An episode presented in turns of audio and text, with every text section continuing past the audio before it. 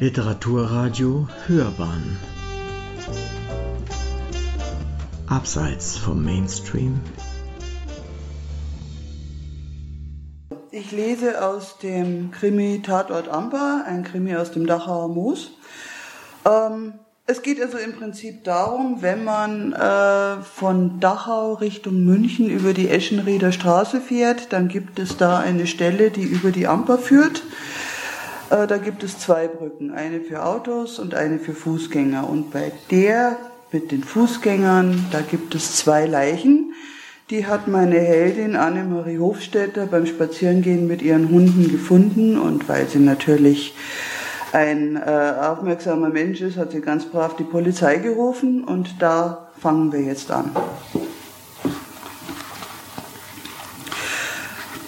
Als Hauptkommissar Auerbach eintraf, war die Spurensicherung bereits an der Arbeit. Einer der Männer im weißen Overall zeigte ihm einen Führerschein, den der Tote auf der Brücke bei sich gehabt hatte. Stefan Brunner stand da. Das Foto sah dem Mann beruhigend ähnlich. Na, immerhin dürfte damit die Identität des einen Toten klar sein. Ob auch der andere einen Ausweis bei sich hatte, war noch nicht klar. Einer der Spusi-Kollegen hatte die tropfnasse Jacke aufgehoben, die am Geländer auf dem Boden gelegen hatte und gesucht, durchsuchte gerade die Taschen. Auerbach sah sich um. Knapp hinter der Absperrung aus Plastikband stand ein Streifenpolizist bei einer älteren Dame, die zwei Hunde an der Leine hatte. Das musste die Frau sein, die angerufen hatte. Der Polizist bei ihr sah ziemlich unglücklich drein. Kein Wunder, die Zeugin stand bestimmt unter Schock und gab nichts Brauchbares von sich. Wenigstens heulte sie nicht oder schrie hysterisch herum. Auerbach trat zu dem Streifenbeamten und der Frau, um sich vorzustellen. Sichtlich erleichtert zog sich der junge Beamte zurück. Die Dame, die da vor Auerbach stand, ging ihm kaum bis zur Schulter. Sie war ein wenig mollig, aber beileibe nicht dick. Zu ausgebleichten Jeans trug sie ein farbenfrohes Shirt und eine knallrote Regenjacke. Seltsames Outfit für eine Rentnerin. Denn das musste sie dem Alter nach sein. Nach Auerbachs Erfahrung trugen doch die meisten gedeckte Farben, vorzugsweise beige oder braun aber die luftig leichte Frisur ihres schneeweißen Haares war auch ziemlich ungewöhnlich. Am meisten irritierte ihn jedoch, wie ruhig diese Frau blieb. Zwei Leichen. Sicherheitshalber sah sich Auerbach noch, noch einmal um. Ja, zwei Tote. Und sie hatte die Ruhe weg. Sie Sand? Die Frage war ihm schroffer rausgerutscht als beabsichtigt. Annemarie Hofstetter, ich habe den Ludwig und den Stefan gefunden. Machte sich die Frau über ihn lustig? Auerbach warf der Rentnerin einen scharfen Blick zu. Mit großen blauen Augen, umgeben von zahlreichen Lachfalten, schaute sie ganz arglos zurück. Sie kennen die zwei Doden? fragte er misstrauisch. Ich kannte sie als Lebende. Herrschaftszeiten, eine ganz schlaue. Und ihre beiden Hunde liefen um seine Beine herum und schnüffelten dann ausgiebig an seinen Schuhen. Auerbach seufzte innerlich und nahm sich zusammen, damit er dem Schwarzen der beiden, der seine Schuhe besonders intensiv begutachtete, keinen Tritt versetzte. Aber wehe, wenn der Hundskrippel ihn für einen Baum hielt und das Bein hob. Der Hängte war der Mann meiner Freundin und heißt Ludwig Ellmeier. Der Erschossene war sein Schwiegersohn Stefan Brunner, führte Anna mir geduldig aus. Sie wurde unterbrochen, als der schwarze Terrier jetzt auch noch anfing, vernehmlich in Auerbachs Richtung zu knurren. Loki, lass das, befahl Anna Merl. Der Hund guckte sein Frauchen missbilligend an und setzte sich dann auf die Hinterbeine. Auerbach aber ließ er dabei keine Sekunde aus den Augen.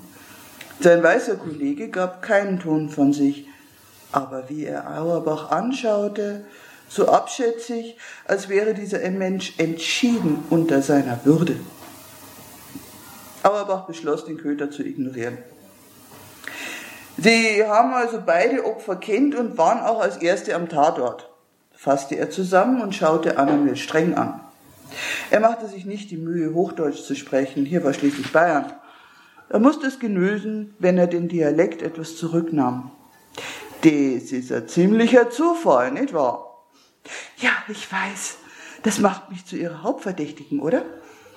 Das, das, also das ist falsch.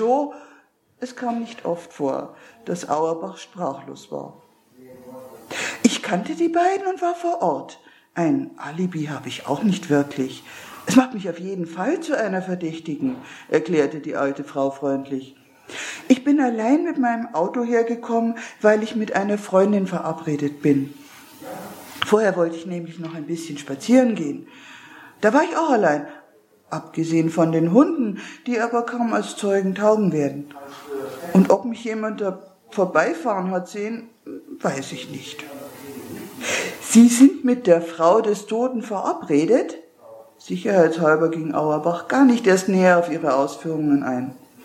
Nein, mit einer anderen Freundin. Ich habe mehr als eine. Auerbach kniff argwöhnisch die Augen zusammen, doch die alte Frau lächelte nur, die Unschuld in Person. Entschuldigung, Chef, es ging nicht früher. Ein junger Mann kam eilig auf Auerbach zu. Das war Frau Hofstetter? Mit vor Erstaunen offenem Mund blieb er abrupt stehen. Patrick, nicht wahr? Annamel musste nur ganz kurz überlegen. Patrick Scholl. Äh, ja, Frau Hofstetter. Scholl starrte die alte Frau noch immer an. Dann räusperte er sich. Frau Hofstetter war meine Lehrerin in Deutsch und Englisch auf dem Gymnasium, wandte er sich dann an Auerbach. Und der Patrick war ein guter Schüler, ergänzte Annamel. Oh je, entschuldige, ich sollte ja jetzt wohl Herr Scholl sagen. Nein, nein, Patrick ist schon in Ordnung. Der junge Mann lächelte. Er fühlte sich plötzlich wieder wie der 16-Jährige, dessen Klasse Frau Hofstetter, wenn der Unterricht gut gelaufen war, aus The Diaries of Adam and Eve von Mark Twain vorgelesen hatte. Gedankenverloren bückte er sich, um die beiden Scottish Terrier zu streicheln, die jetzt schwanzwedelnd vor ihm saßen. Wieso kämen Sie so spät, Scholl? riss ihn Auerbach unsanft aus seinen Erinnerungen. Äh, tut mir leid, auf der 471 war ein Unfall und ich stand im Stau. Ich sag's euch wei, nicht die Depper die Bundesstraßen nehmen. Äh, ja, Chef. Patrick warf Anna einen verlegenen Blick zu. Vor einer früheren Lehrerin zurechtgewiesen zu werden, ist nicht gerade angenehm. Doch die alte Frau lächelte ihm aufmunternd zu. Meine Personalien hat der junge Mann, äh, der nette Beamte dort drüben, schon aufgenommen, wandte sie sich dann an Auerbach. Meine Aussage habe ich auch gemacht. Natürlich werde ich noch aufs Revier kommen, um die Niederschrift zu unterschreiben. Sie scheinen sich jetzt auszukennen, meinte Auerbach brüsk. Annemelrus Ruhe war ihm nicht geheuer. Machen Sie sowas öfter? Nein, natürlich nicht. Aber ich lese gern Krimis obwohl ich die englischen den deutschen vorziehe. Oh je, auch das noch. Auerbach fuhr sich mit der Hand über die Stirn. Eine damische Krimileserin, die dachte, sie wüsste alles besser. Hinter ihm war inzwischen die Leiche von Ludwig Ellmeier über das Geländer gehievt worden. Gut, das wär's dann für Sie, fertigte Auerbach seine Zeugin schnell ab und wandte sich der Brücke zu. Verlassen uns aber die Stadt nicht. Und mit einer wegwerfenden Handbewegung zu Patrick sagte er, äh, sag's der Witwe, äh, den zwei Witwen Bescheid. Wird Zeit, dass sie das auch mal lernen. Wir sehen uns dann auf dem Revier. Damit ging er zu dem Rechtsmediziner, der sich über die zweite Leuche beugte, während Beamte der Spuse immer noch auf der Brücke herumschwirrten und allerlei eintöteten. Ein reizender Zeitgenosse, raunte Anna Patrick zu, der sich daraufhin nur mit Mühe ein Grinsen verbiss. Odin und Loki mögen ihn auch nicht. Odin und Loki? Ja, der hier, Anna Mill wies auf den weißen Terrier, ist Odin. Der andere ist Loki. Odin und Loki? Patrick kramte in seinem Schulwissen. Das waren doch germanische Götter, oder? Odin ist der Göttervater der Asen in der nordischen Mythologie der Edda von Snorri Sturluson, nickte Annamirl. Er ist weise und gerecht. Loki ist eigentlich nur ein Riese, aber mit Odin Blutsbruderschaft äh, wurde er dann doch zu einem Hasen. Er ist ein Schelm und ein Gauner, der gerne Streiche spielt. Und die Hunde sind auch so? Hm, ein wenig.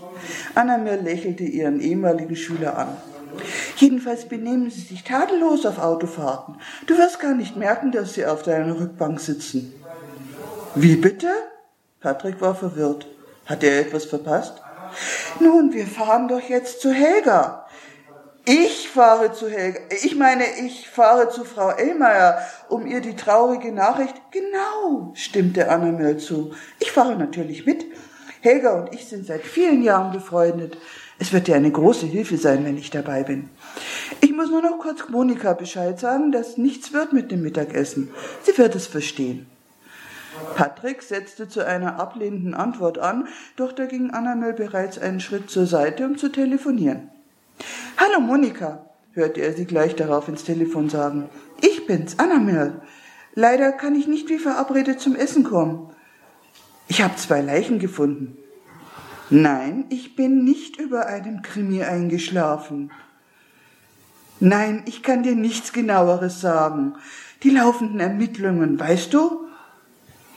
Nein, ich bin nicht die Mörderin. Also wirklich, Monika. Ja, ich melde mich selbstverständlich, sobald ich kann. Wenn es irgendwie geht, komme ich natürlich gerne noch. Patrick fühlte sich unbehaglich wie er es hasste, dass ihn sein Chef grundsätzlich einfach so ins kalte Wasser schmiss. Ob Auerbach das wirklich für die beste Lernmethode hielt oder einfach den neuen Kollegen nicht mochte, den man ihm aufs Auge gedrückt hatte, war Patrick noch nicht klar. Aber er glaubte eher letzteres. Wenn er an die möglichen Reaktionen der Hinterbliebenen dachte, fühlte er sich schon im Vorfeld ganz hilflos. Da wäre ihm ein bisschen Unterstützung schon recht. Andererseits das ist gegen die Vorschriften, brachte er lahm vor, als Annamir sich ihm nach beendetem Gespräch wieder zuwandte. Unsinn, winkte sie jedoch nur ab. Wer soll es denn erfahren? Die Hunde werden es niemandem erzählen. Wo steht dein Wagen? Oder wollen wir lieber meinen nehmen? Patrick sah ein, dass er keine Chance hatte. Warum fahren Sie mir nicht einfach hinterher? wollte er wissen. Dafür bin ich jetzt viel zu aufgewühlt, versicherte Anna mir. Ich würde nur am nächsten Baum landen. Patrick glaubte ihr kein Wort. Außerdem würde ich mich gerne mit dir unterhalten, fügte sie dann aber noch hinzu. Wir haben uns so lange nicht gesehen. Wirschagt's aus, wandte sich Auerbach an den Rechtsmediziner. Hat der eine den anderen erschossen und sich dann aufgehängt? Ob der Erhängte einen Schuss abgegeben hat, weiß ich noch nicht, war die Antwort. Dazu muss ich die Hände erst nach Schmauspuren untersuchen. Aber Selbstmord kann ich ausschließen. Was Sie nicht sagen.